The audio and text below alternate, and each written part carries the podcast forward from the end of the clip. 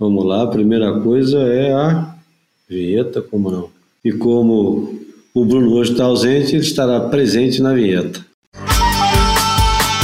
O Boia Podcast é um oferecimento Salto Sal. Correndo atrás do sonho salgado desde 1988. Bem-vindos ao Boia número 192, uma ilha de informação cercada de água salgada ou filosofia de botequim sobre surf e seus afins, líquidos e sólidos. O Boia é gratuito e sai toda terça-feira. Nos avalie na sua plataforma de podcast predileta e se você gosta de nos ouvir, a melhor maneira de contribuir é compartilhando com seus amigos. Siga-nos no Instagram para ver a imagem falada e não deixe de visitar o boiapodcast.com para conferir tudo que ficou de fora de cada episódio. As coisas que você ouve e você não vê. Agora você pode ver no Boia Podcast.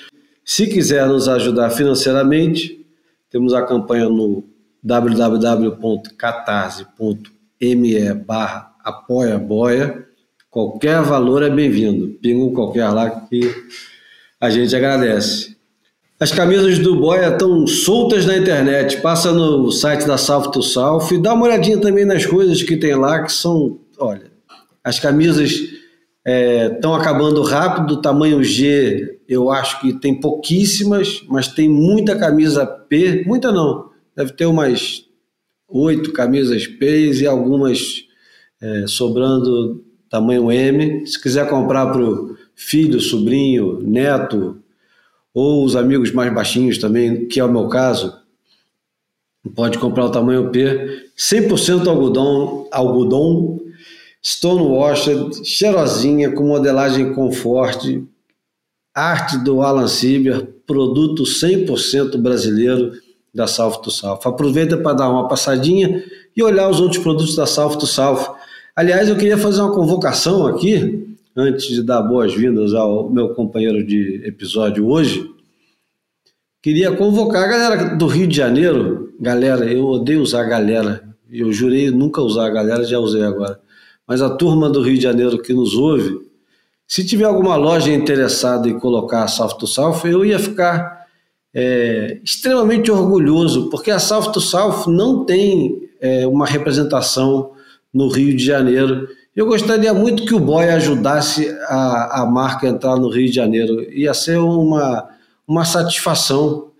Estou aqui em Lisboa, ao lado do João Valente, nos estúdios do Fio TV. Viva, João, como é que estão as coisas? Seja bem-vindo. Acho que é a primeira vez que a gente grava frente a frente. Você já gravou algumas vezes com o Bruno, mas eu acho que nós dois é a primeira vez que a gente grava aqui frente a frente.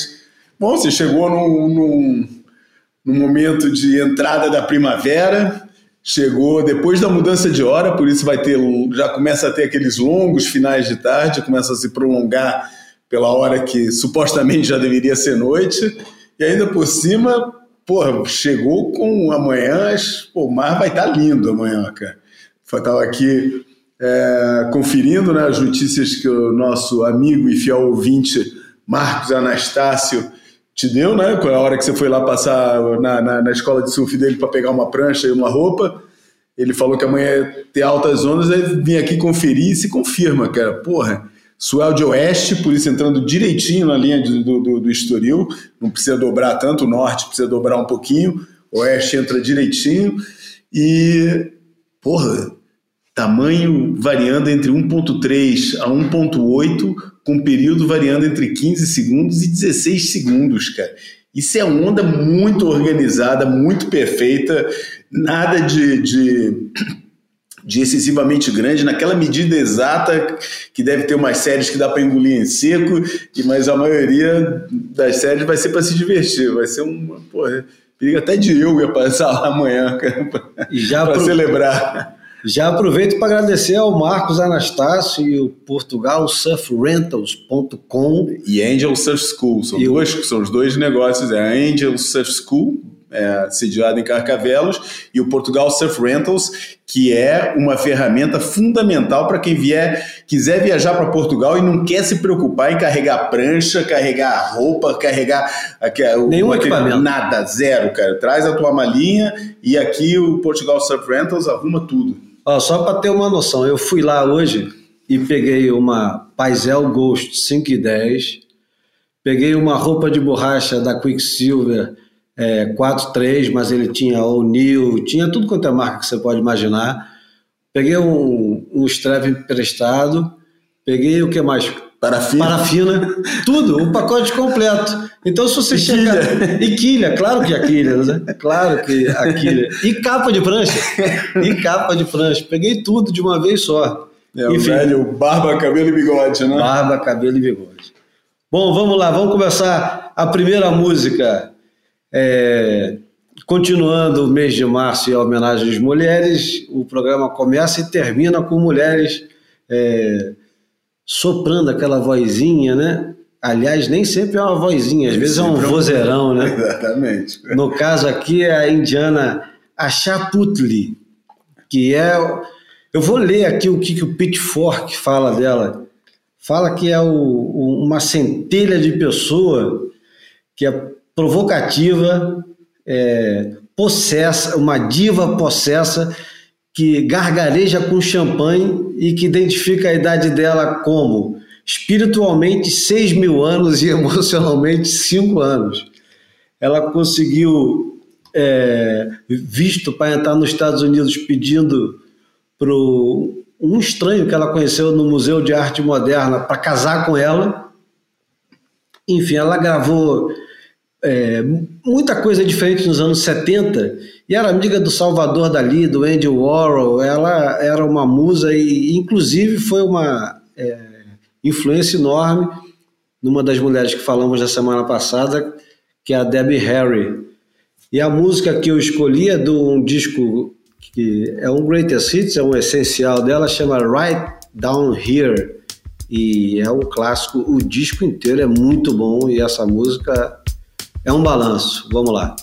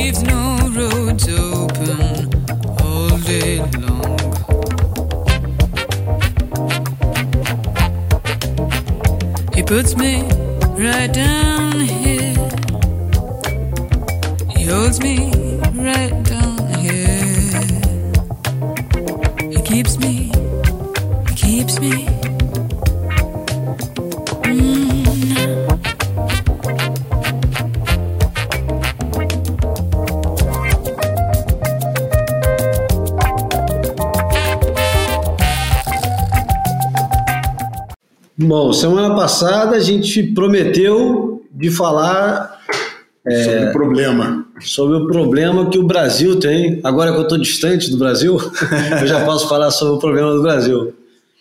Mas o problema identificado pela revista, ex-revista australiana e atual site australiano STEB. Eu nem sei se é mais australiano, hein, Júlio? Eu ah, é, porque agora a redação é nos Estados Unidos. É, né? é eu acho que o, deve ter muito capital americano, se não for total capital americano, que essas coisas normalmente uma coisa segue a outra. Tem toda a razão. Inclusive, eu perdi um pouco o rastro da, da, da identidade de país da STEB. Acho que era, enquanto era revista, era claramente um negócio australiano, mas depois. Cara... É, inclusive perdeu aquela acidez, né? O ah, sarcasmo. Perdeu, muito. Porque... Perdeu principalmente a acidez e ganhou, ganhou muita coisa também. Passaram a fazer um negócio mais estudado, mais trabalhado, mas perdeu um pouco daquela espontaneidade, por um lado.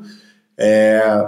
E eu não sei se terá perdido. Eu acho que continua sendo uma das poucas publicações que aborda alguns temas. É menos usuais na, na surf media mais pasteurizada que a gente tem aqui.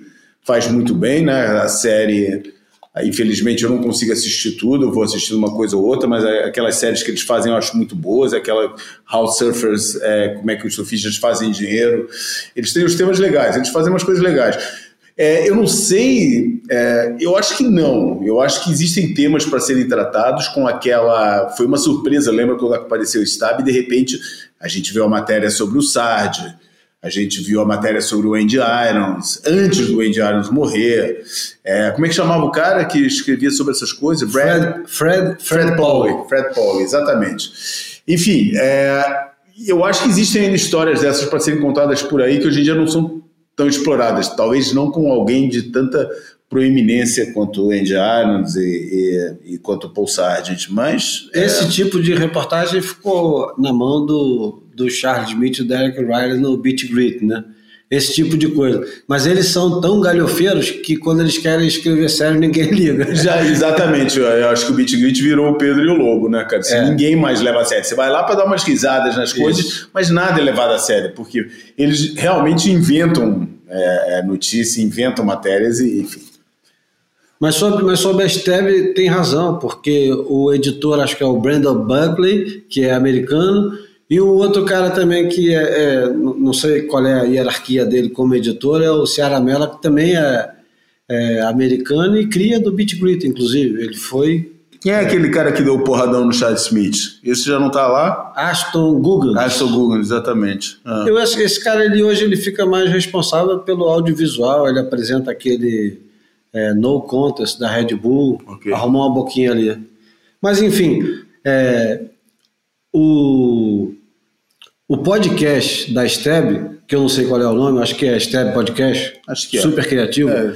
É, identificou o problema que o Brasil tem e eu vou colocar aqui a, o original em inglês e depois a gente comenta em cima.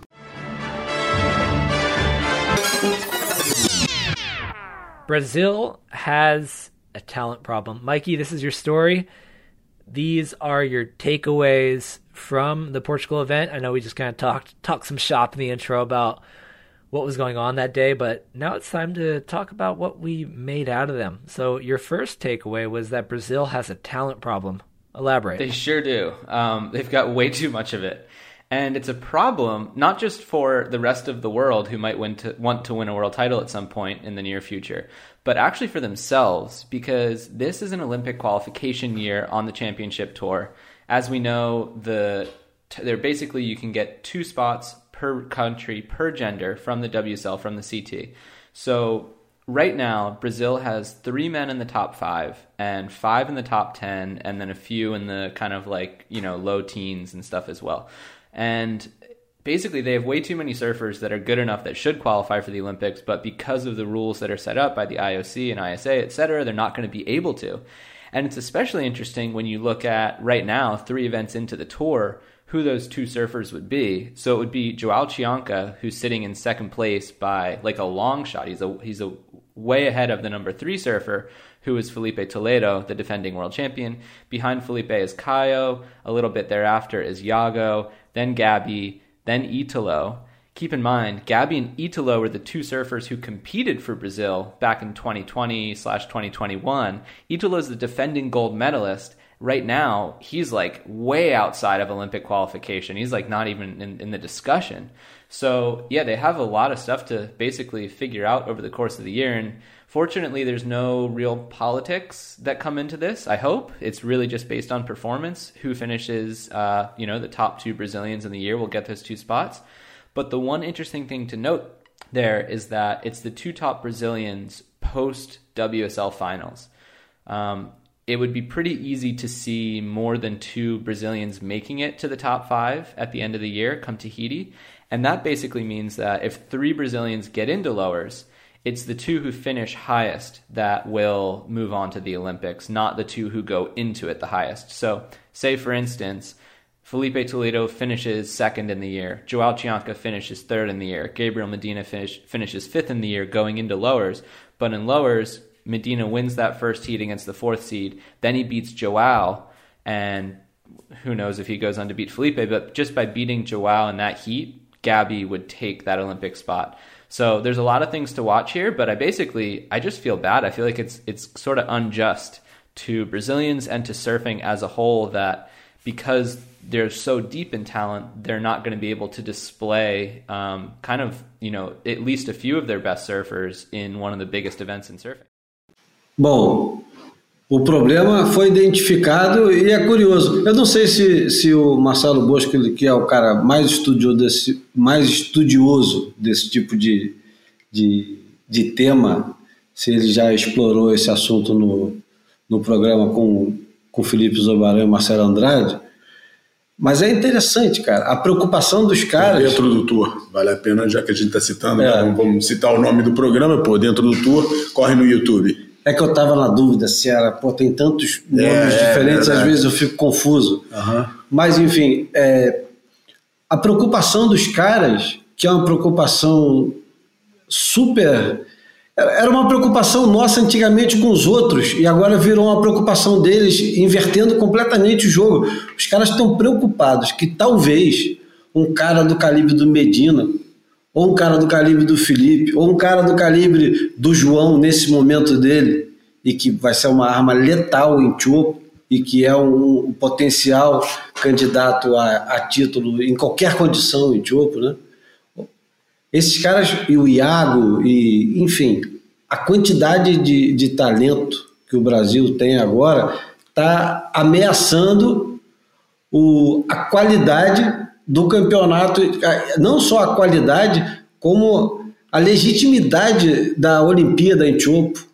Né? Porque, imagina, se não vai o Medina, o campeão mundial, vai ficar com a, com a mesma, é, o asteriscozinho. O medalhista de ouro, você quer é, falar? É, o medalhista. Imagina, o, o, o Ítalo, que é o atual medalhista de ouro, se ele não vai, já fica um gosto esquisito. Não sei se ele já deveria ter uma vaga garantida. É, cara, eu não sei, cara. É, eu acho que aí, no caso do Ítalo, eu acho que é, que é mais relativo, porque a gente está habituado, apesar de, de é, apesar de ter vários casos que a gente conhece de, de atletas medalha de ouro que foram medalhas de ouro em várias é, em várias Olimpíadas seguidas, pelo menos em duas ou três até em alguns casos ou mais em outros casos mais raros. É, o negócio ser de quatro em quatro anos relativiza um pouco essa necessidade, entendeu? Pode acontecer, é, principalmente no esporte como o surf, que é, que é mais, é, mais volátil, menos conhecido do público, menos exato, como a gente, com aquelas coisas todas que a gente sabe que o surf existe, né?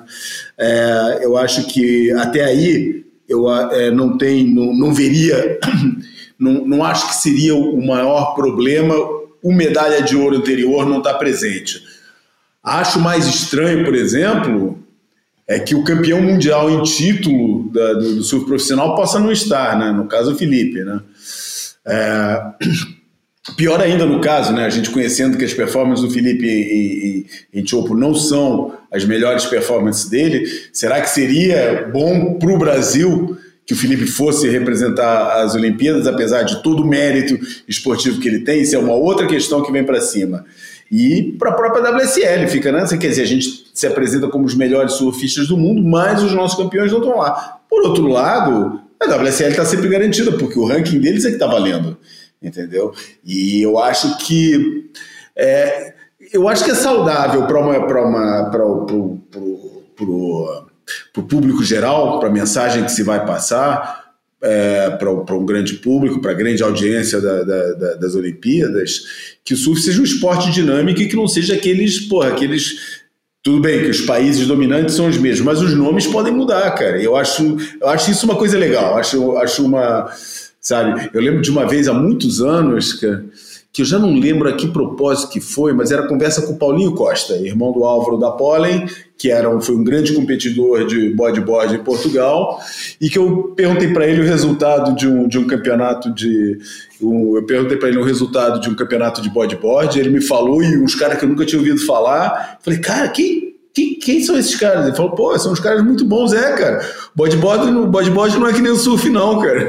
Tem muita gente boa e tá sempre trocando, quem qualquer um pode ganhar. Eu acho isso legal, como eu acho legal, é, principalmente agora também fazendo analogia com outro esporte, né, Eu acho um saco, eu não sei como é que, sinceramente, tudo bem, eu não tenho nenhum vínculo emocional com o campeonato português de futebol. Nenhuma. Tem meu time e tal, meu time ainda por cima nunca ganha, é, não tô nem aí. Mas Cara, é um campeonato disputado a dois, a dois, times, cara. É o Benfica e o Porto. De vez em quando o Sporting vai fazer umas coisas lá no meio e tal. Cara, eu não entendo que entusiasmo tem nessa, nessa né, né, em, acompanhar um campeonato que, pô, tá, pô, são cartas dadas a partir, já sabe que é um ou outro. Pô, acho muito mais legal um campeonato é, é, é, como, como Brasileirão, cara, e que, porra, nunca sabe quem vai ganhar. Pode aparecer os times. Eu acho que isso é uma coisa, dá um, dá um, dá um, dá um sinal de vitalidade pro, pro, pro esporte. Eu não acho que seja uma coisa prejudicial, não. Agora, a outra questão que você levantou, e eu vou pedir para você comentar como é que você vê isso, é a questão dos da representatividade por país, né, cara? É, será que é justo, cara? Será que é. é justo que cada país, independente, pô, será que o Brasil e o Afeganistão têm que levar os mesmos números de surfistas? Estou dando o um exemplo do Afeganistão para pegar uma, um país bem esdrúxulo, mas tem outros países no mesmo nível, cara. Tem Polônia, tem Rússia, tem um monte de coisa que vai entrar lá. Será que é justo, cara, essa, essa, essa proporção? Será que existiria, ou será que seria justo, por outro lado, fazer uma proporção diferente? Cara? Eu acho que o negócio é, é mais na o que me pegou assim pela gola mesmo foi quando o camarada colocou que é, a decisão da vaga não é pelo ranking é, durante o ano, vai ser na última etapa em Trestos, o que coloca praticamente o Felipe se classificado para os cinco, coloca ele na Olimpíada, porque ele é pouco provável dele perder antes da final lá. Tem que acontecer alguma coisa extraordinária. Não existe condição ali que ele não domine completamente e, e surfe al, al, algum tanto por cento melhor do que a maioria. Então, quem quer que se classifique para lá, eu não vejo o Medina se classificando para lá ou qualquer outro surfista e tendo um domínio. Para lá para onde? Para lá para Trestos. Okay. E Trestos vai sempre igualar os caras numa condição que é, cara, é, é quase uma antítese do que é Chopo. E vamos supor, vamos lá. E aí, mantendo as analogias de, de esportes bizarros com o surf. Que, aliás, é uma das melhores coisas que a gente pode fazer, é fazer essas comparações absurdas e esdrúxulas, né? Você pega o salto ornamental, Vamos supor que o, um, um atleta se classifica para o salto ornamental, mas a plataforma do salto ornamental na Olimpíada é de 25 metros, e o cara chega lá em cima e fala, porra, eu não pulo daqui nem a porrada. E, e o cara de sunga e tal, classificado, ele se classificou, mas ele se classificou pulando de 12 metros, ou de é, 17, 18, mas de 25 ele nunca pulou. Chega lá em cima e desce. E aí chega lá em cima, ele não pula, e o pessoal desce e tal, e fica aquela, aquele constrangimento. E isso pode acontecer em Tio, mas pode muito acontecer. muito acontecer. Por quê? Porque vai ser resolvido em Trestos e em El Salvador. São duas zonas que não vão impor a esses caras uma condição de pular do trampolim. Quer dizer, pode acontecer de ser é, cinco surfistas é, bem representados lá no, no dia de Trestos e todos destemidos e todo mundo chegar no dia da Olimpíada e com, sei lá, um, como é que é mesmo? Cold Red, um Cold Red daqueles. Lembra? Eu, eu nunca vou me esquecer daquele Chopo, que foi um dos primeiros transmitidos direto e que o mar estava enorme, enorme. E o Jeremy Flores foi o primeiro, o Raoni e o Jeremy Flores foram os primeiros a sair botando para dentro de tudo quanto é jeito. Eu me lembro da gente estar tá assistindo junto em alguma rede social e o João Capuz falando assim: tem que parar isso aí, vai morrer alguém. O cara preocupado que fosse morrer alguém e o dia decorreu com tubos. Eu não sei nem se foi o ano que o Medina acabou ganhando, não lembro, 2014. Cara. Mas enfim, existe a possibilidade do cara não pular do trampolim, chegar lá e falar: porra, eu não, não pulo, daqui eu não pulo. Não sei, ele, ele pode ser de qualquer nacionalidade, inclusive brasileiro, mas pode ser um. um...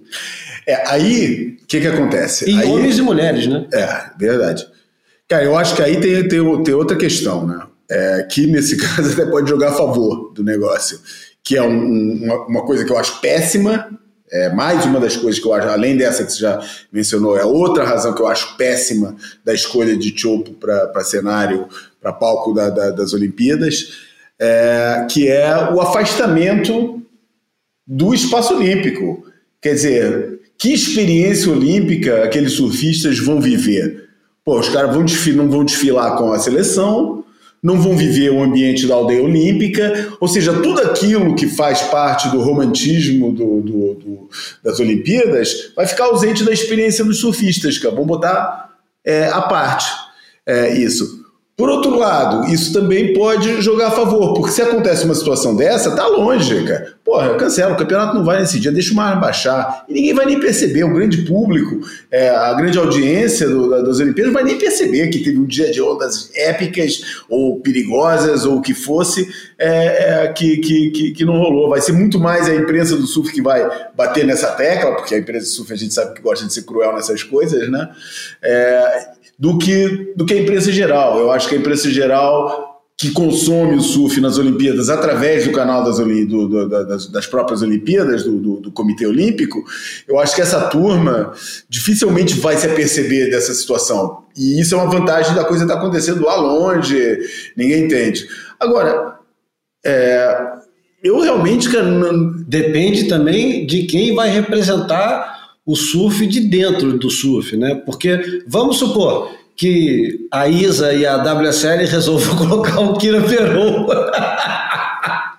O Kira Peron esperando dar aquela condição, o mar perfeito com seis pés, mas aí tem uma previsão de 10 meio torto. E o cara, não, vou botar de 10, a Olimpíada tem que ser no mar de 10 para cima. Se for o Kira Peron da vida, o cara vai esculhambar, vai botar para quebrar e que se dane quem tá lá competindo. Eu quero ver. É, é, não quero saber se é pato ou pato, eu quero é ovo. é verdade. Eu, eu realmente não, não, não entendo, nunca foi falado, eu acho que eu, eu, pelo menos não vi em lado nenhum o que, que levou à escolha, quer dizer, tipo, para além dos lugares comuns óbvios, ah, Tahiti, onda perfeita, é, é território francês, enfim, tirando esses lugares comuns, eu não entendo o que, que levou, por exemplo, a não escolher o sudoeste francês, né? ainda por cima numa época, as Olimpíadas acontecem numa época em que habitualmente é, sempre se realizaram campeonatos é, é, profissionais na, no, no, sudoeste francês, o Segora e tal, Bem habitualmente teve muita prova cancelada ou prova disputada em merreca, né? Mas também teve muita prova com onda grande, com onda com, com tamanho, né? A gente lembra, em pleno agosto, aquele, aquele Biarritz, né? Aquele que era o Arena Surf Masters, né? Em Biarritz, que o Gary Alkerton ganhou, que, pô, gigante, cara. Pô, onda com mais de 12 pés na Glamprage e vários outros campeonatos que deu onda grande em, em, é, durante essa, as etapas francesas do Tour da SP na época. Ilha Reunião também seria uma boa. E a reunião ia ter o mesmo problema. e aí do tubarão. E ainda tem uma, e ainda tem um adicional, que aliás não dá a menor vontade de rir depois que aconteceu nas semanas passadas lá no, no lá em Recife, que é. porra, foi um negócio que porra, chocante, cara, daquelas coisas que pô, fui lá de curiosidade e me arrependi profundamente de, de, de ver aquilo. Porra. Mas enfim, é, é, Ilha Reunião. Não, mas voltando, não é voltando, uma brincadeira. É, voltando ao problema, ao problema brasileiro o, os caras eles estavam é, verdadeiramente preocupados com o fato do, Gabriel Medina e o Ítalo Ferreira, que seriam os principais candidatos a um título, a uma medalha de ouro, estarem fora. E não estão fora, é, eles estão fora e fora mesmo. O, o Gabriel está um pouco embaixo, o Ítalo está bem embaixo. E, e o pessoal falando, pô, imagina sem o Gabriel e o Ítalo, como o, o, o evento todo fica em risco, né? O, o, Slater não faz essa diferença. E a Austrália não tem ninguém que represente eles de uma maneira que fale assim, pô, imagina sem esse cara. Não tem. Nem os, os Estados Unidos têm o John John. Os Estados Unidos é, tem assim, um que é o John John. as Olimpíadas. O Brasil tem três, quatro. É. Tem o campeão mundial, que é o Felipe Toledo, que, porra, por ser campeão mundial, tem que defender. É. Tem outro campeão mundial, que é o Ítalo, e que é medalhista de ouro. E tem o Gabriel, que é campeão mundial. quase tricampeão não, mundial. que é tricampeão mundial e que por isso aqui não foi medalhista, né? É, verdade. Cara, mas é assim, é, não, é primeira, não é primeira vez, quer dizer, e não é caso único. A gente nas Olimpíadas está habituado a ver várias vezes, em várias modalidades, polêmicas relativamente a quem está lá, pô, fala os caras são os melhores e não estão lá. Isso Cara, o, o, o no, no, snowboard, só para ficar um pouquinho agora na nossa área, no snowboard, quando foi a estreia olímpica no, no na, na, na, nas Olimpíadas de Inverno, já não lembro em que ano foi, mas acho que foi anos 90, ou começo dos anos 2000, o melhor, unanimemente considerado melhor snowboarder da época era o norueguês é, Terje Hakonsen. Cara, o cara é um maconheiro assumido, o cara falou, cara, eu não vou pra essa merda não, cara. Pô, isso não tem nada a ver com, pô, meu esporte, cara, não tem nada a ver com, com, com esse espírito não, eu não vou pra essa porra, não vou fazer teste, não vou fazer nada disso, cara.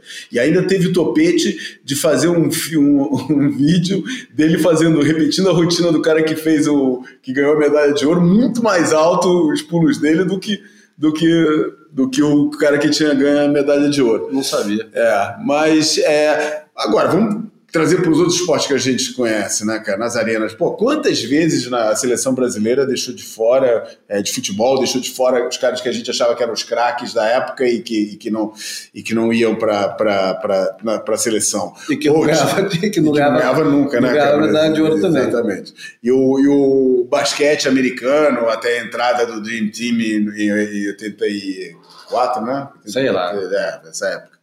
É, enfim, 92, acho, foi 92 o Dream Team. E, e é, enfim, quer dizer, eu acho que, que as Olimpíadas, por ter esse, essa, essa característica especial desse negócio que acontece de quatro em quatro anos, que ser multi-esporte, de, de ter critérios de, de classificação é, mais ou menos rígidos, é, eu acho que a gente está habituado a, a, eu acho que está tá habituado a esse tipo de situação. De ó, talvez o cara que todo mundo considera unanimemente o melhor não está presente no, no na, na, nas Olimpíadas.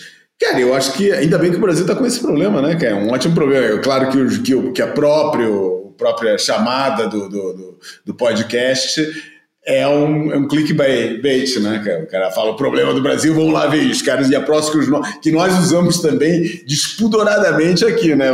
Prometemos falar do problema, ficou muita gente curiosa com que problema é esse. Pô, o problema é um ótimo problema, cara, é um ótimo problema. Qual é o ponto, tirando, agora eu te pergunto, a pergunta que eu faço é, tirando o, por um lado, o orgulho pessoal dos atletas, tirando é, a, a uma certa credibilidade das instituições do surf que levam os atletas às Olimpíadas, que grande prejuízo que o Brasil poderá ter como nação do surf de não ir nem Ítalo, nem Gabriel, nem, nem Felipe para as Olimpíadas. Ah. E no lugar deles, por exemplo, Iago, que é quem está mais bem colocado agora, é o Iago e o João Chianca. Não, são o Felipe e o João É o Felipe, Felipe e o João Chianca, mas vamos esquecer então o Felipe pra, pra só por, por força do raciocínio.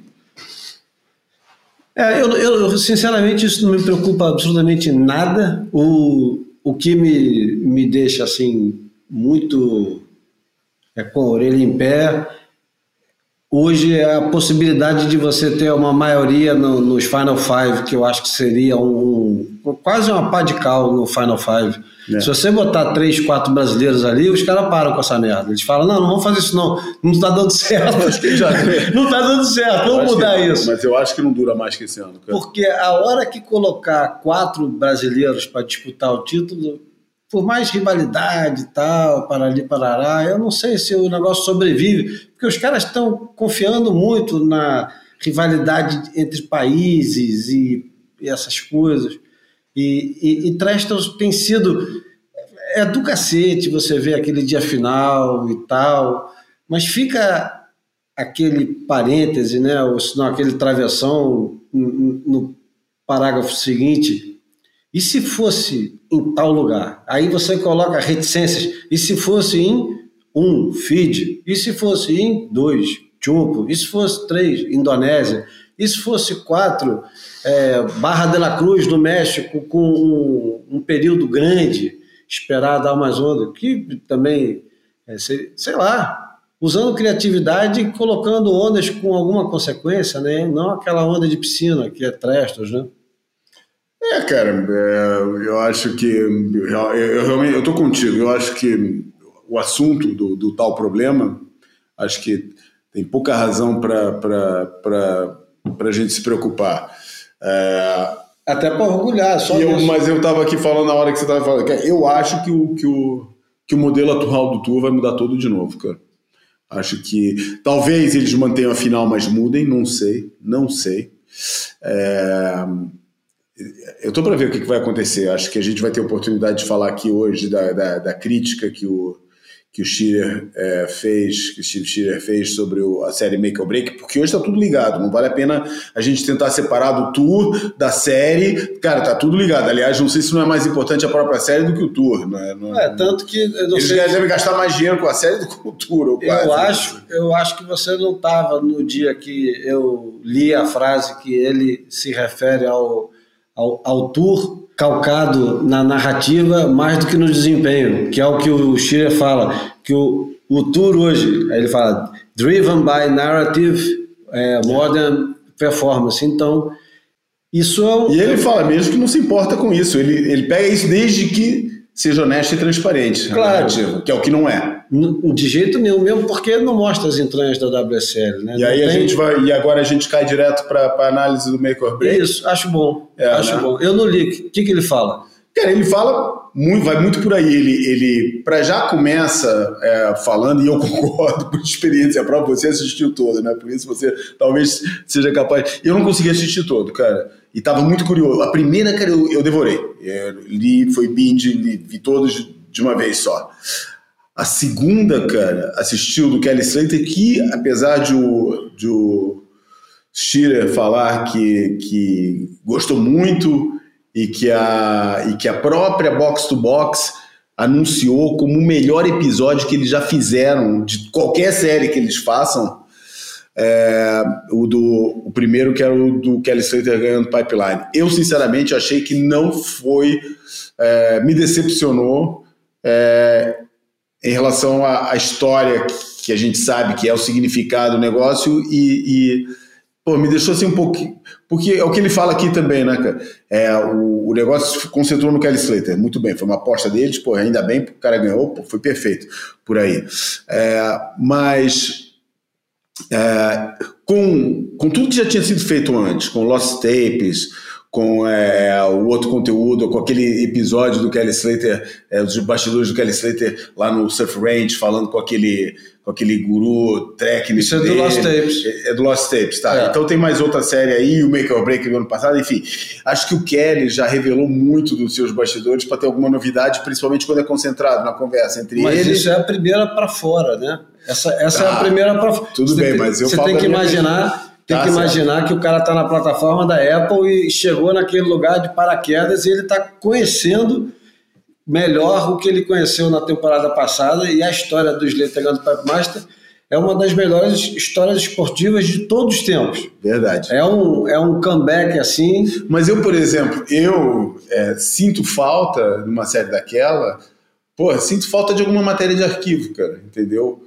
Pô, bota Mas eles não, não, não trabalham muito com isso, Eu né? sei que eles não trabalham, não é a estética deles. O negócio deles é agora, é só head, só qualidade, só que eles chamam production value, né? Pô, as máquinas mais caras, o tratamento de som todo cheio do- do- dos clichês, né, cara? Uma vez você me falou que não aguentava assistir trailer de filme, que todos os trailers hoje em dia são iguais. Aquele bum, daí aquele. Aquela, cara, é.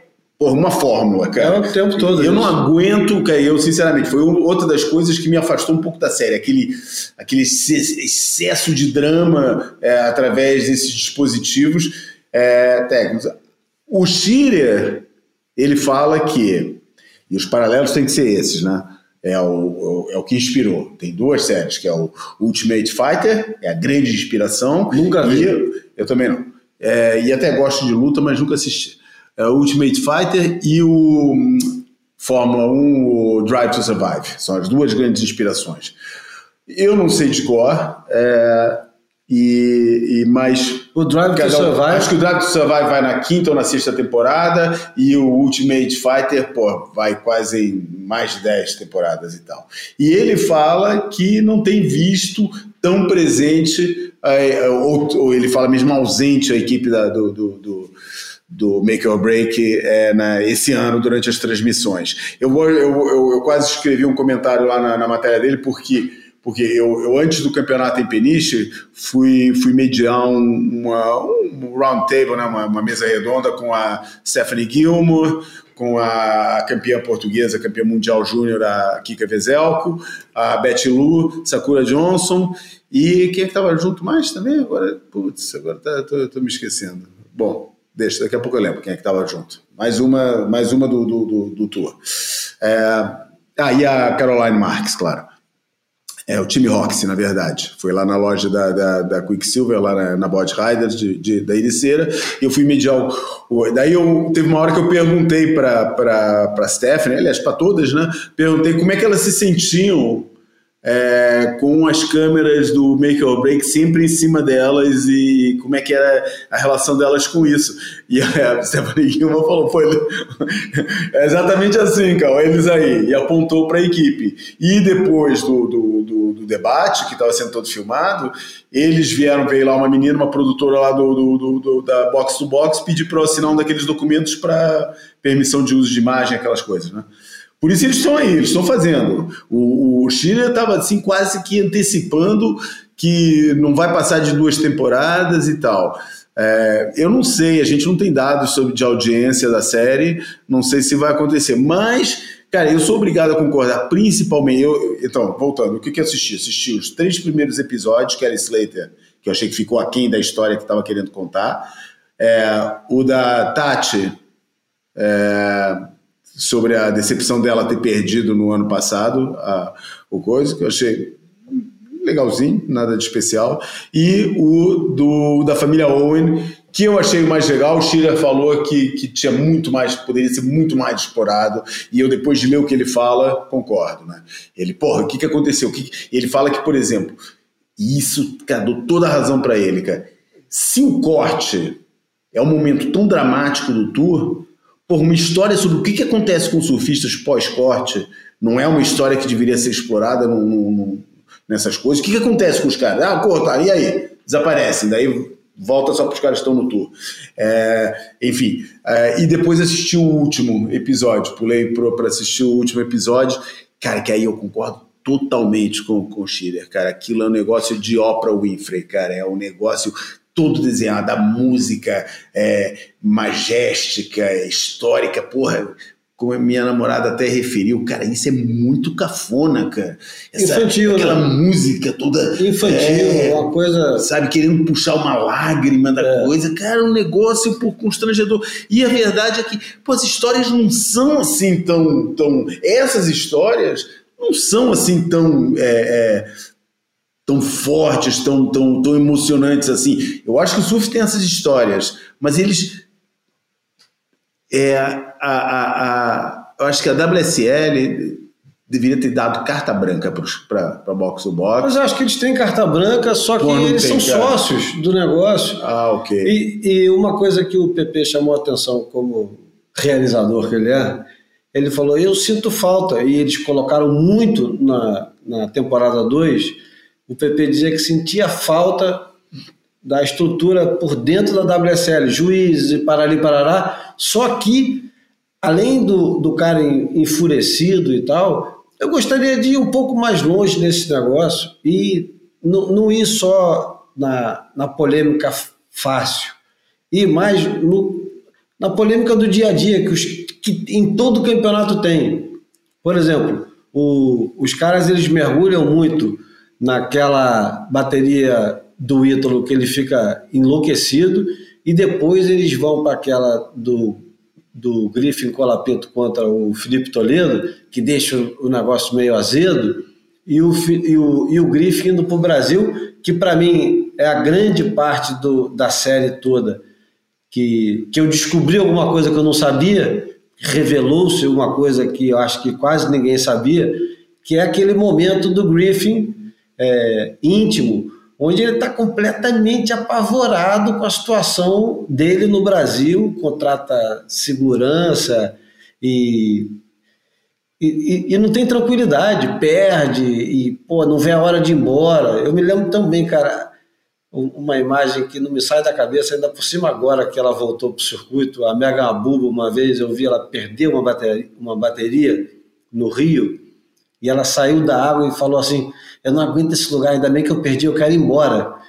E eu lembro disso. Dava para ver assim, o, o ela ela estava enfurecida, não com a derrota dela, a derrota dela era quase nada, mas ela estava enfurecida com aquele ambiente de...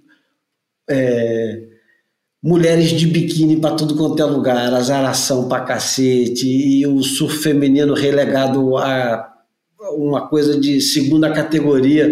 Ela tava muito puta, cara. Ela tava revoltada com aquela situação e tinha toda a razão, tinha toda a razão. Na época, a minha leitura era completamente diferente. Eu achava que ela estava é, ela, ela não estava satisfeita por outros motivos.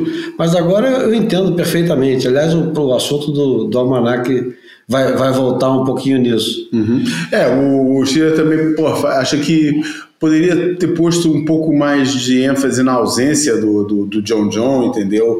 Talvez, pô, na verdade, o cara que é, por muita gente, considerado o melhor surfista do mundo, está ausente, é, é, e, e, explorar um pouco essa ausência, que seria talvez uma linha narrativa. A questão é que, e aí eu também dou toda a razão para ele, é que é a seguinte, né, cara?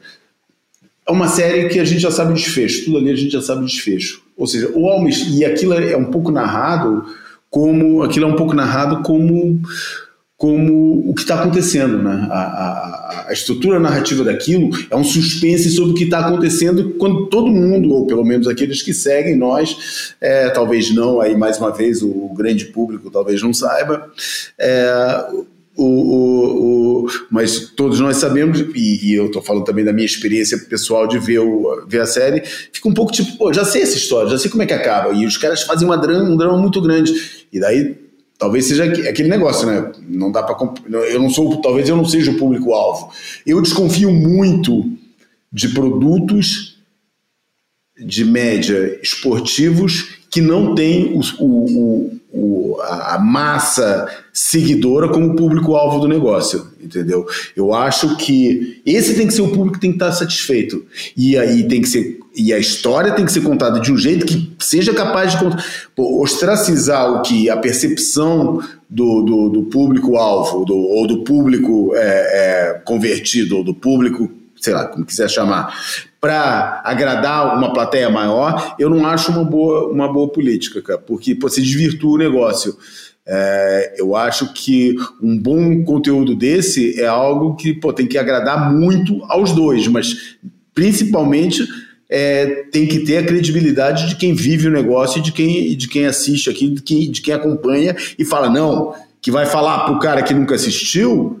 É, vai falar, porra, cara, você tem que assistir isso, cara. Você vai entender finalmente a minha loucura com esse esporte. Você vai entender por que, que eu fico acordado madrugada dentro vendo essa merda durante horas sem parar, entendeu? E não o contrário, porque o que, tá, o que eu acho que é o contrário é o cara que nunca assistiu chegar para você e fala, pô, assisti ontem aquela série e, e o cara que é do, do, do, meio fala assim, puta, cara, esquece, cara, é caidão, hein, cara, não, pô, não se engana não, não é aquilo não, entendeu? Não é por causa daquilo que eu, que eu, que eu fico assistindo de madrugada é, esse, os campeonatos. Enfim, e depois tem a outra coisa, né, cara?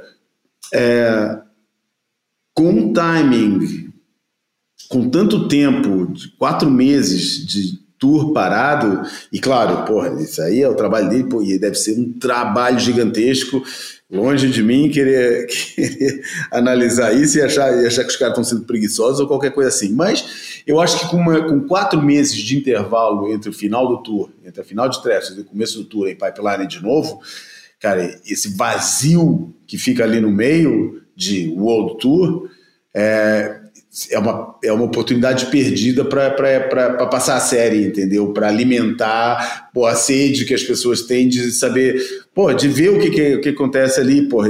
E, e é o que o, e o Chile também fala nisso, né? O que ele fala, porra, cara, a gente está dando, está querendo dar atenção para uma coisa que são recaps, quando tem assunto novo todo dia, cara. Tem assunto novo todo dia acontecendo, todo dia sai notícia nova, todo dia tem bateria nova para falar, todo dia tem tem tem é, é, tem, tem report, tem, tem bateria, tem, quer dizer, aquilo acontece no meio de, de, várias novidades e a gente fica querendo dar um espaço grande para algo que já tá, que, pô, que, já passou aqui, que, que é um produto acaba sendo uma, uma história requentada. Por isso, cara, eu não sei, cara, eu acho que tinha muita coisa para rever ali.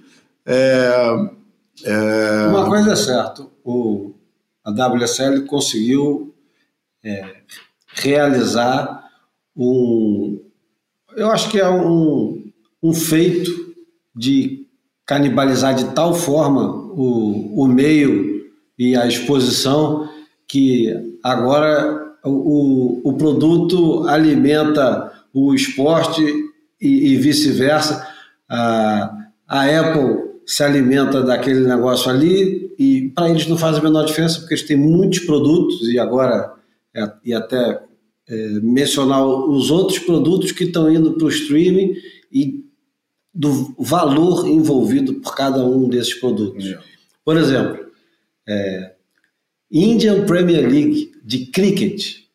Estou com o site aberto aqui porque eu fiquei tão chocado com o valor. Tudo bem, é, Os caras têm um, um bilhão e meio de pessoas, não dá para comparar com nada. Mas a gente está falando da Liga Indiana de Cricket. Os caras fecharam um contrato agora de 6 bilhões de dólares.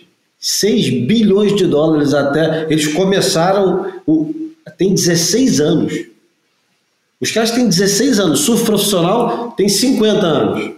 Os caras têm 16 anos de Premier League, eles acabaram de fechar um contrato agora de 23 até 27 de 6 bilhões.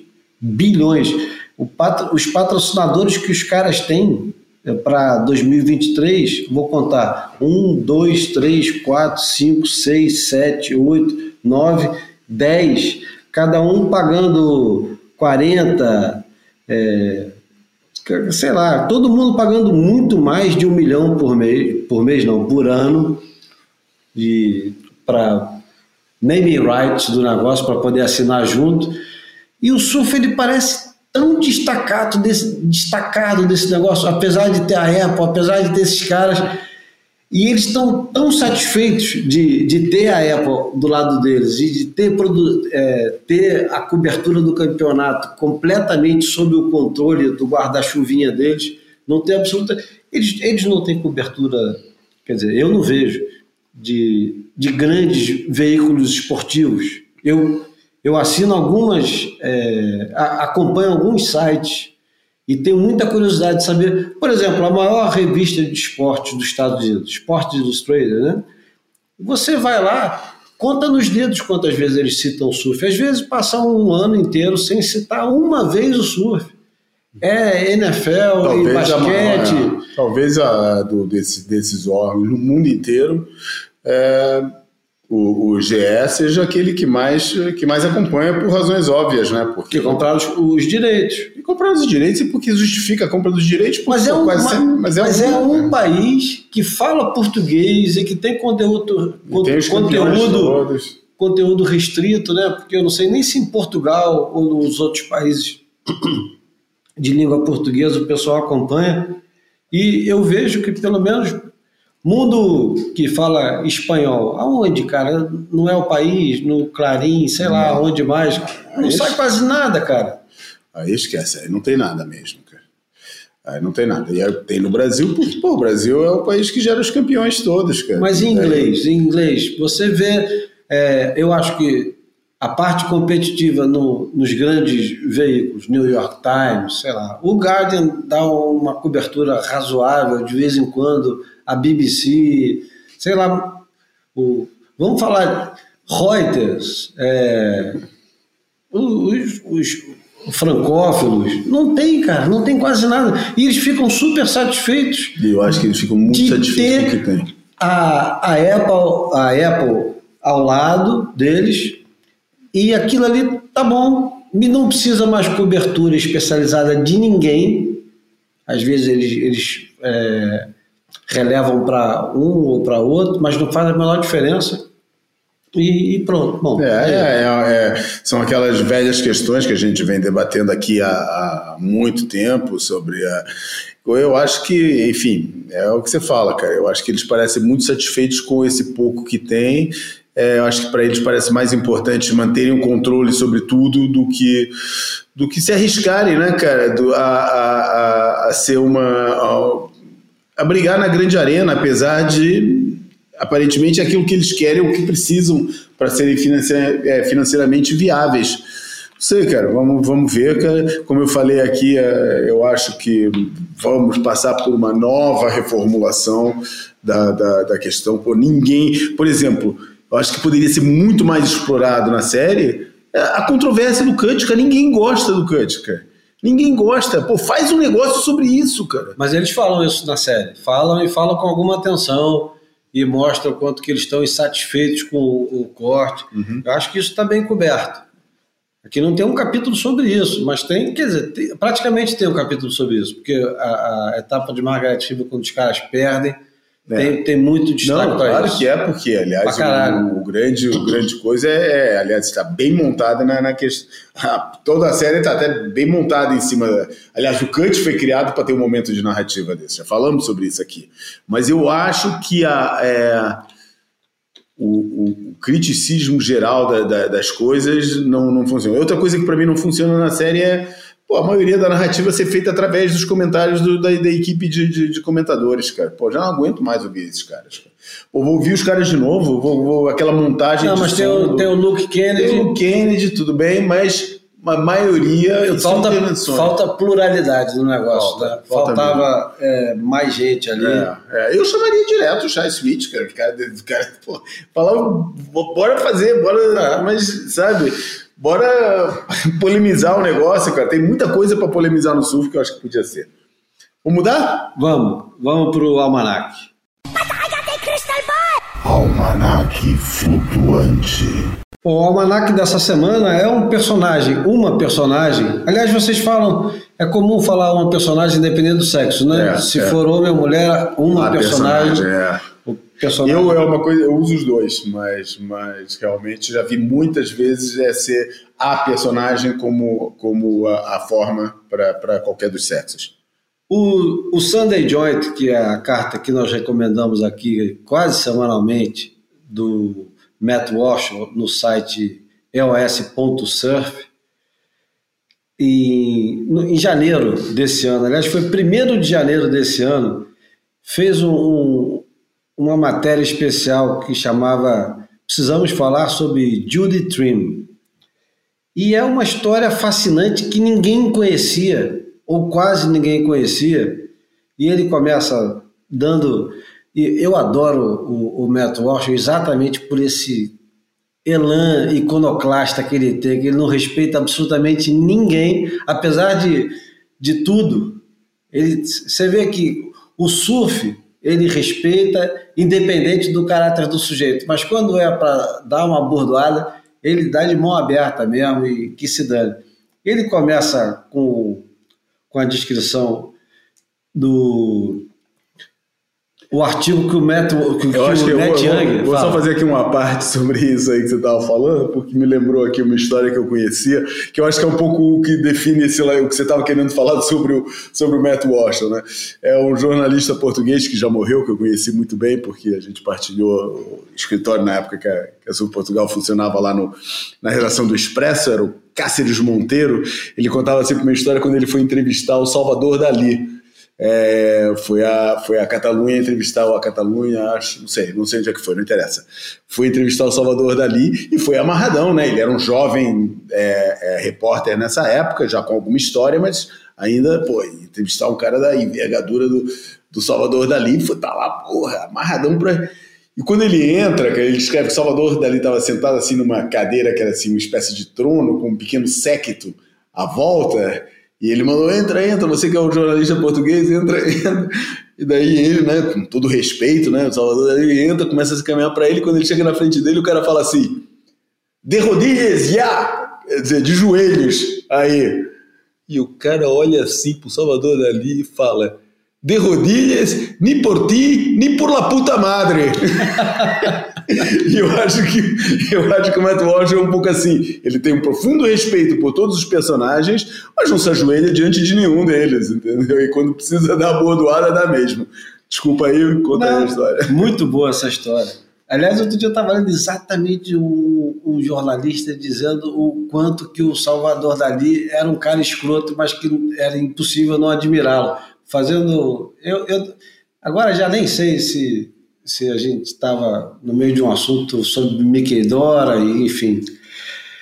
É, o Net Young, o, o famoso Net Young, para quem não sabe, campeão mundial de 64 ou 66? 64. 66. 66? Porra, Primeiro- primeiro não faz essas perguntas. O primeiro- assim. o primeiro que é obrigatório a gente saber e não sabe.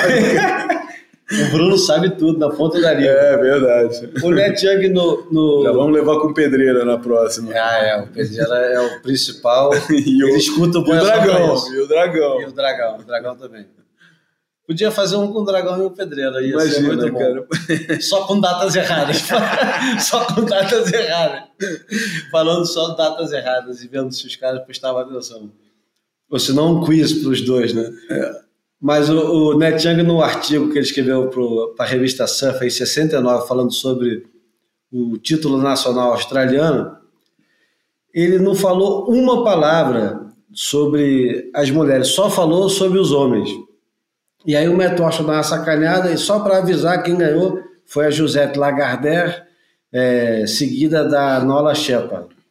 E ele falou assim, eu vou pular o, o resultado dos homens, nem falou do resultado dos homens, dando, dando essa sacaneada. Mas ele fala assim, isso na real era até uma evolução para o Net Young, que a última vez que tinha aberto a boca para falar de mulheres, tinha dito assim, meninas não deviam, mulheres, não, meninas mesmo, meninas não deveriam surfar. Elas é, fazem papel de bobas quando pegam onda. Então, ele está querendo mostrar o quanto que o, o surf australiano era misógino nos anos 60. E era misógino de, aliás, pô, vou deixar você dar o exemplo do, do Bob McTavish se referindo ao, ao Net Young. É, onde é que estava isso? Que eu estava aqui no negócio, né? Quando ele fala assim, é, é, o Bob McTavish descreveu o, o Net Young como sendo a, a resposta australiana para o Bismarck, né? E não é o Bismarck do Vasco, não, hein? ai, ai, ai. Mas, enfim. é, e daí tudo isso para chegar nesse, nesse personagem, né, cara? Quando você me falou de uma grande surfista australiana, eu não me lembrava de ter lido esse Sunday Joint, às vezes eu perco alguns. Eu tava pensando naquela menina, na, na Gail Cooper, cara, mas essa é uma mulher super falada, né? Já A maior campeã de Bells, a maior né? campeã de Bells Que nós tal. conhecemos, Que nós inclusive. conhecemos pessoalmente naquela, naquele ano dos 50 anos de Bells.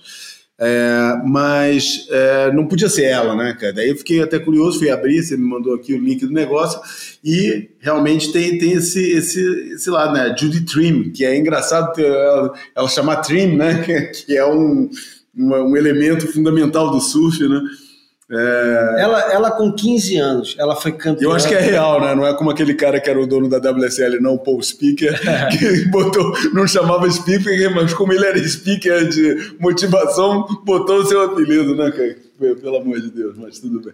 Mas a, a Judith Trim, ela foi campeã australiana aos 15 anos, mesma idade que a Margot Olberg ganhou o título mundial dela em Porto Rico. Uhum. E quando o time australiano foi selecionado para ir representar a Austrália em Porto Rico, o, acho que o Midget Fairley e o Net Young tiveram todas as despesas pagas e ela teve que arrumar dinheiro do bolso dela para poder ir para lá. E óbvio, ela não conseguiu dinheiro para ir, porque imagina ir da Austrália para Porto Rico. E no, no ano seguinte, quer dizer, no ano seguinte do, do Mundial, ela também não conseguiu ir. No ano seguinte, também, não. É, do ano seguinte, não, no, no, dois anos depois, né? Era de é, dois em dois anos. Em 72. É, sem grana, né? É, porque não tinha grana, não tinha patrocínio, não, não, não teve jeito de ir, né? É, e, e, enfim, é um. É, é, não, e aí, e aí continuando a história. É, para priorar o, a carreira dela de surfista, de surfista campeã, ela resolveu, muito nova, é, se abrir como homossexual. É. E segundo o, o Matt Walsh, aí foi mais uma razão, como se ainda fosse preciso, é mais uma razão para ostracizar ela mais ainda, né? Colocaram ela completamente de lado. E o que acontece é que o Matt Walsh, ele, ele clama por imagens e histórias da Judy Trim que não existem. Então ele fala assim, alguém que pegou onda com ela, entra em contato para a gente poder falar um pouco mais. É. Quem souber uma imagem de filme, não tem uma imagem de filme de, e não, quase pede, foto nenhuma. É, ele pede que alguém que saiba descrever como é que ela pegava onda, porque nem isso ele sabe falar direito, né, cara? É, ele fala que tudo que ele tem praticamente, é, o parágrafo fala assim, quase tudo que eu tenho sobre a Trim é, é, roça a indignidade. Aos 15 anos de idade, logo depois de ela ganhar o seu primeiro título nacional, ela foi. É, chamaram ela para posar nua, é, deitada na, de, de, costas, com uma prancha, é, com uma prancha por cima dela. E que e numa, numa revista ela se recusou e ela diz que aí pô, foi o fim da, da, do patrocínio de prancha que ela, que ela, que ela tinha. É, não, quer dizer, a gente hoje em dia é, falamos tanto do, do, do é, silenciamento da, das vozes das mulheres, então a gente voltou aqui até os anos 60 para lembrar o quanto que era brutal essa realidade para as mulheres que nem na história acabaram ficando, né? O cara foi é, tirar ela do completo ostracismo e esse é o nosso almanac de hoje, é, e trouxe a Judy Trim para a conversa. E, pô, a gente, no, no Boy, a gente tem fascínio por essas histórias, porque essas histórias são de, de, de pessoas. Ela, ela faleceu em 2018, muito nova, né? É verdade. Quantos anos ela tinha quando ela faleceu? 64. 64. É. E a causa de morte não é, não é, não é certa, né? Diz aqui é unclear, por isso não, tem. Ele, nem, nem a causa de morte dela direito ele sabe, né? É, ele fala que em 75, com 22 anos, a carreira dela como surfista acabou. E, e enfim. É... É, ela teve problema com drogas e álcool, como. Com quase, quase todo mundo nos anos 70, né? é, e como quase todo mundo que teve o, o momento de de estrela, né, cara? E o, surf não, não escapa de, disso como todos os outros esportes. Enfim. Fica aí mais um nome que a gente traz para vocês, Judy Trim. Vão investigar, vão dar uma olhada. Aproveita para saberem dessas histórias antes da gente ou sem a necessidade de a gente falar sobre elas, pô, dá uma, uma assinatura lá, assina, pô, é uma merrequinha assinar a Enciclopédia do Surf, ou pelo menos, cara, assina, aumenta a base dele, assina a newsletter, o Sunday Joint, que vale a pena. E fica aí mais um toque aí para o nosso amigo Matt Washoe. Bom, vamos para a imagem falada que a gente vai continuar nos anos 70. Fotografei você na minha Rolleiflex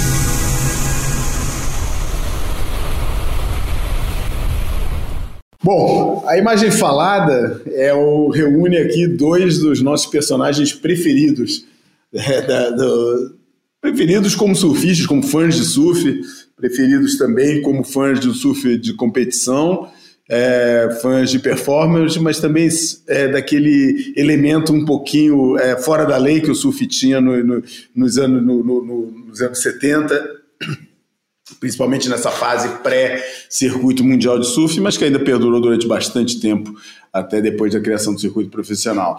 A foto mostra de um. A foto é tirada durante uma ocasião que a gente já falou várias vezes aqui no Boia, que é o famoso campeonato de Stubbs em 77, que foi o primeiro campeonato do mundo que, por obra e, e obra e graça de.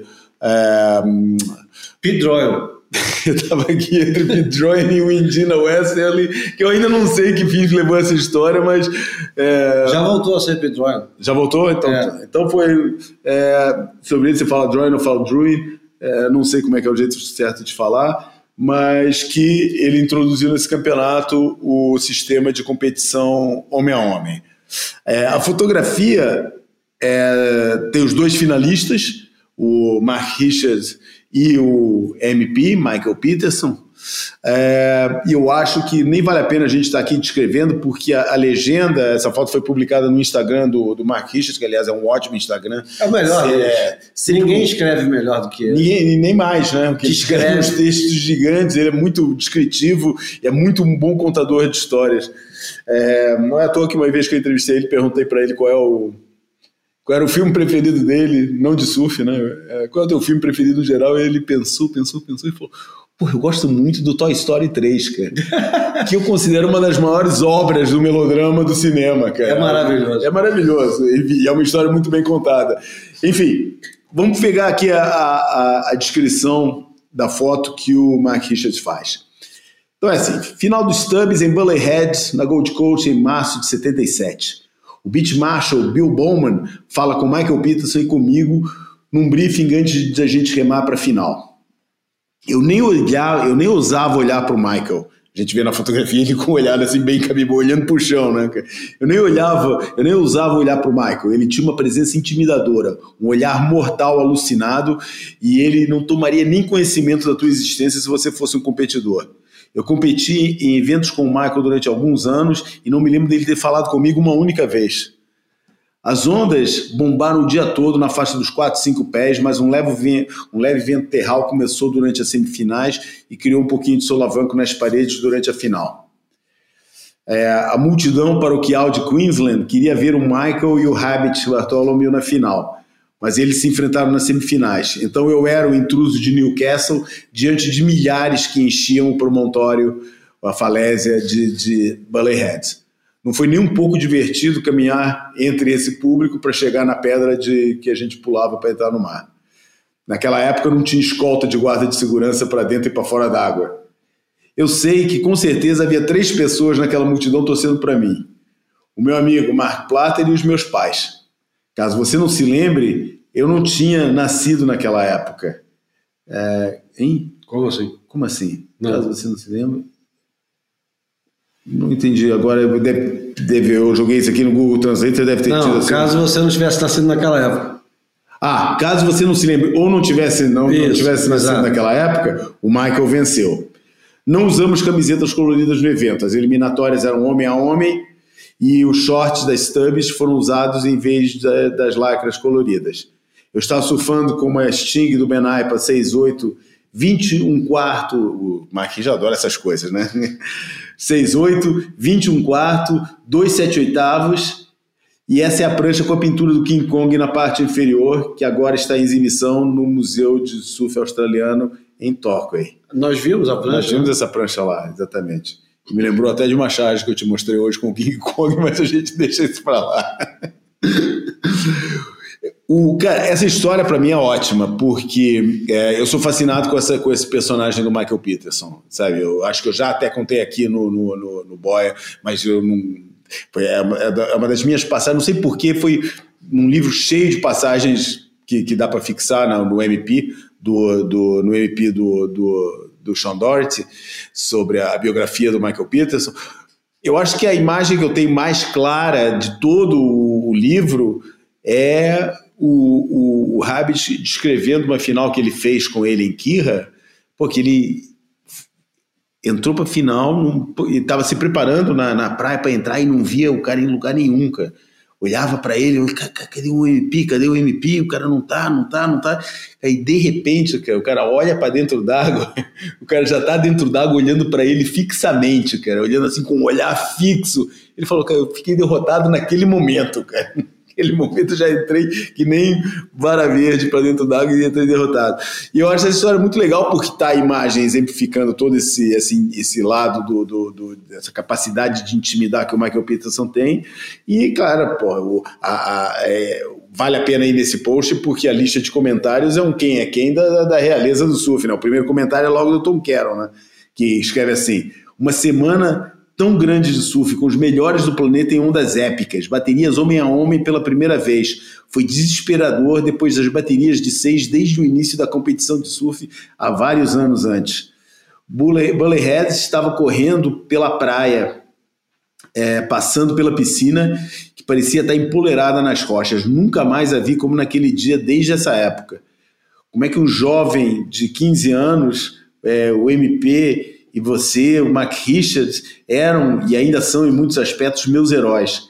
Essa final foi difícil de entender para mim, pois aos meus olhos você estava tão bem combinado, mas surfou, mas vocês surfavam em estilos totalmente diferentes. Eu tinha muito a aprender. Esse é o comentário que o Tom Carroll faz, mas depois tem vários comentários que tem vale a pena. Tem o Thompson em seguida, Exatamente. tem o Thompson dizendo que tinha perdido o Mark Richards na semifinal e que tinha sido um duelo de tubos, né? Uhum. Agora, para mim, o formidável desse, da, da, legenda é o Mark Richard descrevendo a situação de zebra na, naquele momento, em 77, o cara que ia transformar o surf profissional completamente, porque ele, a partir de 78, ele domina até 81. É tetracampeão. Dois, é, né? Não, não, dois, eu, dois eu quero. É. Estabelece o, o, todos os as referências, os parâmetros para não 82 que serão 82 que serão quebrados. eu quero. então que serão quebrados depois só pelo Kelly Slater o Curren tentou o Carroll tentou mas só o Slater que vai conseguir. Até hoje. Ele a Lane Mitchell e a Stephanie Gilmore. Né? ah não e aí a Carissa também né? A Carissa já está com cinco. É, mas o, o fascinante é esse negócio dele explicar que a praia inteira estava torcendo pelo cara do Gold Coast, de Queensland, e ele era de Newcastle, então, porra, ele era um, um Howley do negócio, ele era um forasteiro, e ninguém estava torcendo por ele, quer dizer, imagina a situação de pressão de um cara no esporte individual, com a praia lotada, ter que passar, fazer, fazer a caminhada. Eu nunca tinha percebido isso, isso nunca sequer para mim foi um detalhe e nunca foi descrito nenhuma cobertura que o Richard passou por essa situação. É, eu não sei, né, Júlio? Porque eu não eu, me lembro. É, eu, eu li bastante, eu, eu, tenho tracks dessa época. Okay. O Paul Holmes era editor do tracks, cara. Uhum. É, mas eu, eu acho que faz sentido, né? Principalmente, porque a gente não pode esquecer que a cultura de clube na Austrália é muito forte, cara. O local club é muito forte.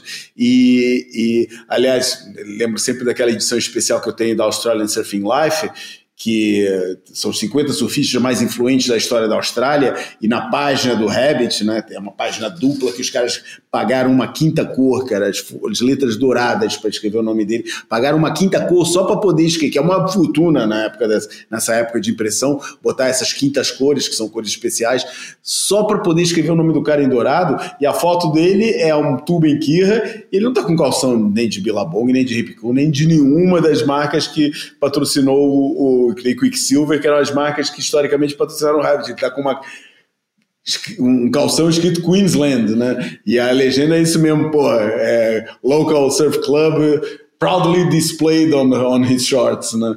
E é a cultura de clube na Austrália é um negócio muito forte.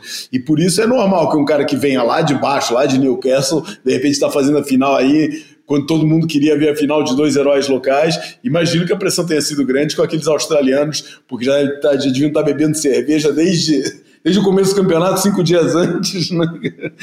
E, e, enfim, é, um, é, um, é, uma tremenda história, tem muita coisa ali, só não tem o nome do fotógrafo, né? É, e é legal que é o Marquinhos antes, né?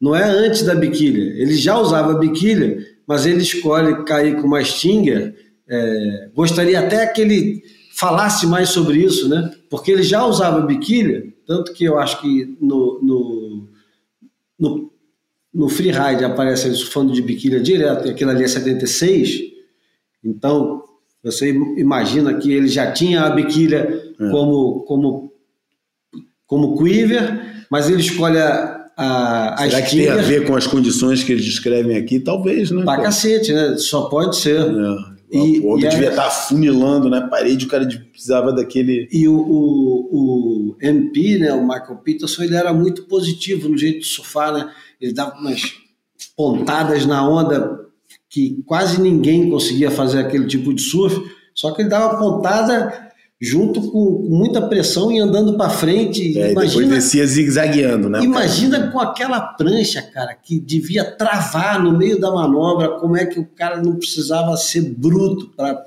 é. empurrar a prancha com o pé de trás, pé, porque você não tem pivô com, com, com, com single fin. Não, com é, single fin. Não é. tem, né, cara? Você, o, o pé da frente é que vai é que determinar vai, muita vai coisa, né? tudo, né? Inclusive é. largo pra cacete ali, na, enfim. Uhum. É, o wide point sempre lá na frente, cara, era um negócio bem diferente, o, o jeito da a interação de forças sobre a prancha para fazer ela andar e curvar. É outra história. Bom, tá aí. É mais uma imagem falada.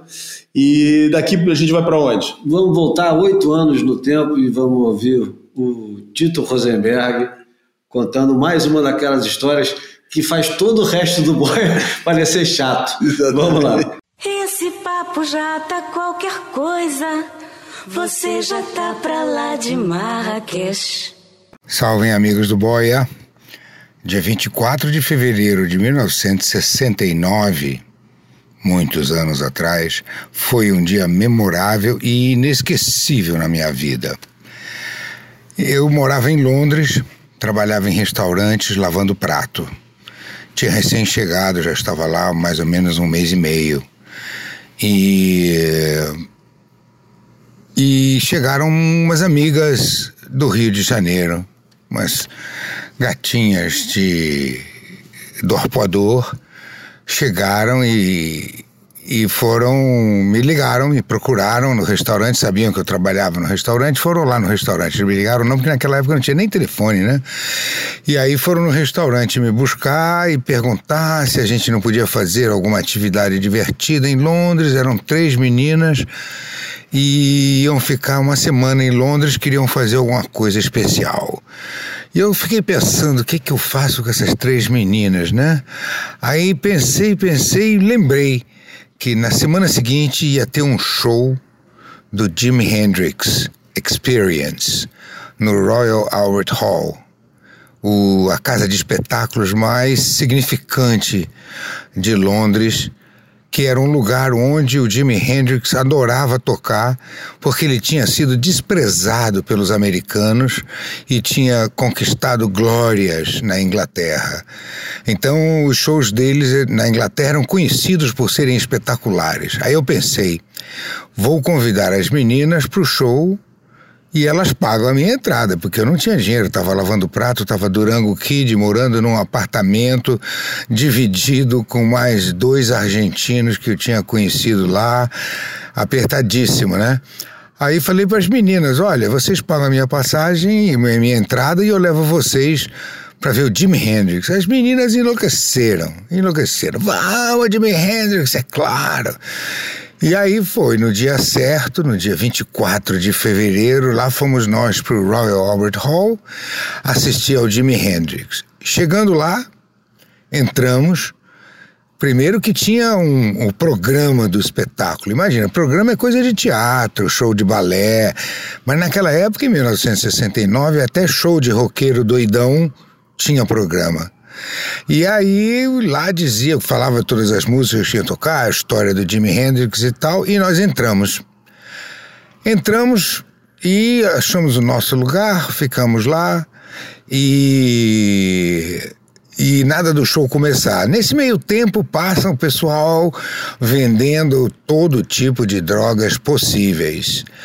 E, e eu não resisti e comprei um acidinho que estava muito barato e tomei rapidamente. Logo começa o show e o Jimi Hendrix já entra loucaço, fumando um baseado e dizendo que, que desejava um ótimo show para todos nós. Eu sei que lá não demorou uns 20 minutos, as meninas dançando, uma festa, lotado, lotado. Tem um órgão no Royal Albert Hall que é um dos maiores da Europa, um órgão comprido com aqueles canos gigantescos que vão até o teto, mais ou menos uns 10 metros de altura. E aí todo mundo já muito louco, Lembrem-se, amigos, era Londres em 1969. E aí eu começo a alucinar e vejo as pessoas doidas tirando a roupa e subindo no alto do cano do órgão, lá em cima, dançando peladas, 10 metros de altura, e a polícia tentando subir para pegar eles, o som arrebentando e eu viajandaço, tentando me controlar para não abandonar as meninas, né? Que estavam ainda caretinhas da Silva. E foi uma loucura. O show inteiro foi de arrasar. Um show histórico, o show mais emocionante da minha vida. Ficamos loucaços, o show acabou, era quase meia-noite. Ele tocou muito mais músicas do que devia tocar, ele estava empolgadaço. E, e as meninas nem acreditavam que estavam lá, né? Muito menos com guarda-costas que viajando que nem eu, que não serviu para nada. Então, gatinhas lindinhas do arpoador, os ingleses paquerando desesperadoramente, mas com elegância. Então as meninas estavam lá se divertindo, curtindo, fazendo novas amizades. Eu vi que elas não corriam perigo, pude me desbundar à vontade, dancei até o fim do show com mais uma multidão de 10 mil pessoas devia ter ali dentro. Foi uma verdadeira loucura. Depois, quando acabou tudo, fomos para casa e, e eu esqueci. Eu peguei, eu, eu tinha o programa e a entrada do show ficaram no meu bolso. No dia seguinte, já caretinha da Silva, peguei o programa e, e, e o bilhete de entrada e mandei para minha irmã no Brasil. Corta a cena e abre outra cena 40 anos depois, no Rio de Janeiro, a minha irmã, visitando ela, diz: Olha o que, é que eu achei. E me dá de volta o envelope contendo o programa do show e a, e, e a entrada. A entrada. E ambos eu tenho até hoje. É inacreditável. E o mais incrível é que eu fui procurar no YouTube e naquela época eu achei o filme do vídeo do Jimi Hendrix Experience no Royal Albert Hall no dia 24 de fevereiro de 1969.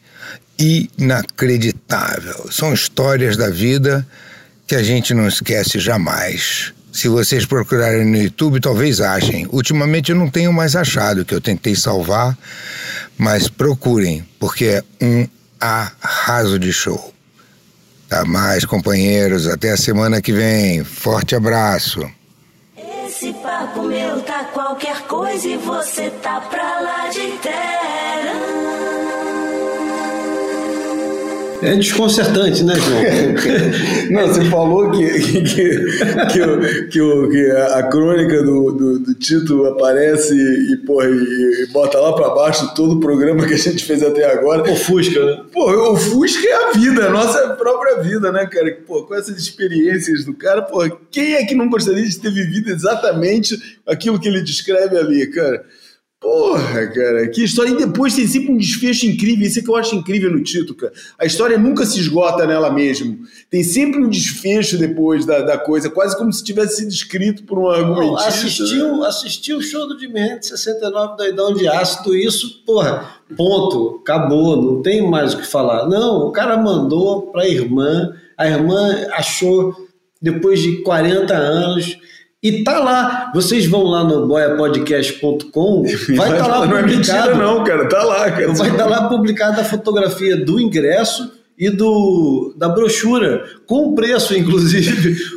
E olha, eu tenho curiosidade de saber quem foi que desenhou aquela brochura. É. Porque se bobear é um daqueles artistas que inacreditáveis. Depois, é, que depois Você foi... fala, pô, não é possível. Porque, é. Inclusive, quem fazia muita é, arte para os shows do Jimi Hendrix era o Rick Griffin. Exatamente, eu estava pensando no Rick Griffin porque ainda hoje tem um amigo meu de Facebook, é um cara que eu, que eu acompanho muito no Facebook, mas que nem conheço pessoalmente, é, escreve muito sobre música e ele está fazendo toda uma série de, é, ele chama Voltas no Meu Vinil, é, eu acho que pode ser pedir amizade para ele, porque ele não publica nada de pessoal, quer dizer, publica sobre os gostos musicais dele, que é coisa para um cara como ele, ou como a gente talvez seja das coisas mais pessoais que a gente tem, mas ele só publica sobre, sobre esse negócio todo e, e sobre a, os seus gostos musicais, faz umas crônicas muito legais, chama Joaquim Rodrigues, assina como Rodrigues, Joaquim é ótimo as coisas que ele escreve, e ele partilhou agora a capa de um disco, a contracapa de um disco do Steppenwolf, em que atrás são várias multiplicações da, da, da cara do, do Mickey Mouse, é, e que ele considera aquilo a melhor apropriação que ele já viu do universo Disney e que ele acha que foi desenhado pelo Rick Griffin. Ele que não deve ter,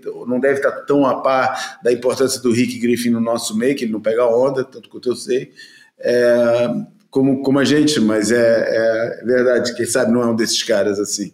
Tem tantos, né? Pô, em Inglaterra, então, tem, tinha tanta gente, que a turma toda da hipnose, sei lá, muita gente. Bom, enfim, eu gostaria de agradecer de novo ao Tito, porque eu, eu não canso de dizer que é, é um privilégio. Como diria o Bardo, o, o não o Bardo original, mas o, o e Bardo. Nem, e nem, o e Bardo, nem a inteligência artificial. não, como diria o, o Bardo de. Ele é de onde mesmo? O Morrissey?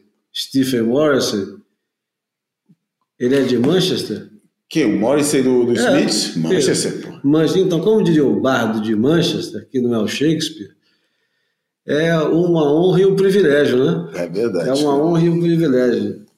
É, não, um prazer e um privilégio. The é. pleasure and the privilege is mine. Da música mais linda dos, dos Smiths para mim, The Light That Never Goes Out. É? É, eu acho. Eu, você sabe que eu tenho aquela, aquela herança europeia, da, da, aquele gosto pelo mal de vivre e pela tristeza, e que aliás é um, é um prato cheio para Smiths, né? Mas há umas que são mais óbvias essa tristeza. Eu gosto muito de Asleep, cara. Acho que é uma das músicas mais tristes que já foi escrita e, e, e gosto muito. Nem escuto muitas vezes porque é triste demais mesmo. Bom, uma música que também carrega uma tristeza e vai terminar o boia de hoje. Tá chegando a hora mesmo, já não, o pessoal já não aguenta mais. Pô, a gente nem desejou, cara, a gente é muito mal educado mesmo, a gente nem desejou as melhoras pro nosso colega Bruno Bocaiúva, que não participou no show hoje porque ficou no Rio com um resfriado daqueles que coriza, mas sei lá o que. Coitado, ele até tentou entrar, mas falou, cara, não vai dar não, cara, só tô espirrando e escorrendo água. As melhoras aí, Bruno. Semana que vem estamos juntos. Bom, é, a música que vai terminar o Boia de hoje, como é que é o nome da... Eu vou explicar primeiro por que, que eu escolhi a música, porque é importante de onde que a música veio. No voo, aqueles voos que você não consegue dormir de nenhum e você, inclusive, escolhe filmes que você já assistiu mais de uma vez. Mas como eu não assisti há muito tempo A Cor Púrpura, do Steven Spielberg, eu resolvi assistir de novo. É um filme tristíssimo, mas é um filme de uma tristeza, de uma dureza tão grande. É, eu normalmente evito assistir é, esses filmes, porque é, é é, é, muita dor, né? Enfim. É, não tem nenhuma redenção, né? Se tiver um finalzinho feliz para amenizar um tem, pouco. Tem, um final. Tem um pouquinho, é. Tem, tem um é. final. E, e, a música diz um pouco a respeito disso, porque chama-se é, Miss Sally's Blues. E, porra, o Spielberg, ele é muito barra pesada, cara. O cara escolheu para fazer a trilha sonora ninguém menos que o Quincy Jones. E, porra, o Quincy Jones ele não erra Quincy Jones não erra. Ele tem uma carreira Você já viu o documentário do, Claro. do Quincy Jones? Claro, duas vezes. É insuportável, porque o cara ele passeia por tanto estilo musical e em tantas épocas diferentes, e fazendo tantas coisas diferentes, como músico, como produtor, como compositor, de tudo quanto é jeito. E ele produz essa trilha sonora. Quem canta na música é a Tata Vega. E, porra, as pessoas que tocam não é brincadeira, né? Você tem o Ray Cooder, tem o Sonny Terry, é, é um blues na melhor tradição do, do blues do sul dos Estados Unidos. O nome da música chama Miss Sally's Blues. A Sally é uma das irmãs que protagonizam o filme, a irmã que tem a história mais trágica.